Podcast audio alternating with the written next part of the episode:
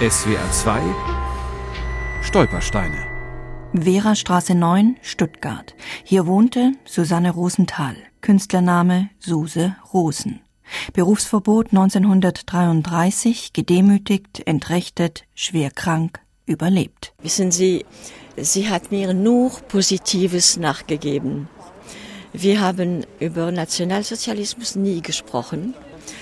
Sie wollte mir nur schöne Erinnerungen hinterlassen. Von Deutschland, von ihrer Heimat, von ihrer Sprache und natürlich von Musik und Literatur. Und das, das bin ich meiner Mutter sehr, sehr dankbar.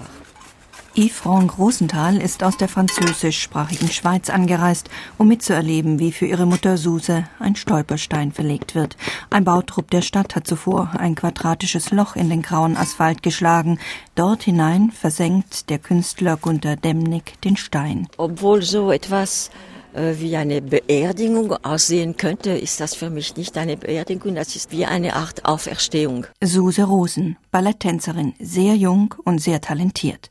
Mit gerade einmal 17 Jahren steht sie in Stuttgart auf der Bühne und damit erfüllt sich für die Tochter aus gutem Hause ein Traum. Ganz jung schon wollte sie tanzen, aber das durfte sie nicht, weil in einer sagen wir, bürgerliche Familie in Dresden, das durfte man nicht. Äh, ihr Vater sagte, ach Suschen, das Bein hoch, das darf man doch nicht. nicht.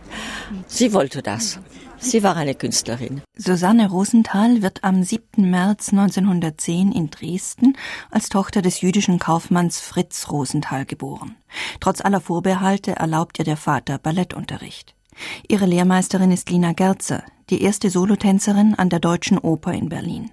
Gerzer wechselt 1927 nach Stuttgart und holt ihre Schülerin nach. Am Stuttgarter Theater bekommt Suse Rosen, wie sie sich fortan nennt, ein Engagement als Chortänzerin. Die Journalisten sind begeistert. Sie beschreiben Suse Rosen als traumzarte, leichte Elfenbeingestalt. Nur wenige Jahre später ergießt sich Hass über die junge Tänzerin. Ein Opernkritiker des NS-Kuriers schreibt 1932 von üblem Spiel und ordinärem Tanz. Nach der Machtübernahme der Nationalsozialisten erhält Suse Rosen am 15. Mai 1933 eine Postkarte. Es ist ihre Kündigung. Suse Rosen muss emigrieren. Zunächst schlägt sie sich in den Benelux-Staaten als Tänzerin in Nachtlokalen durch, dann landet sie in der Schweiz. Sie wird krank und kann nicht mehr tanzen. Sie arbeitet als Haushaltshilfe.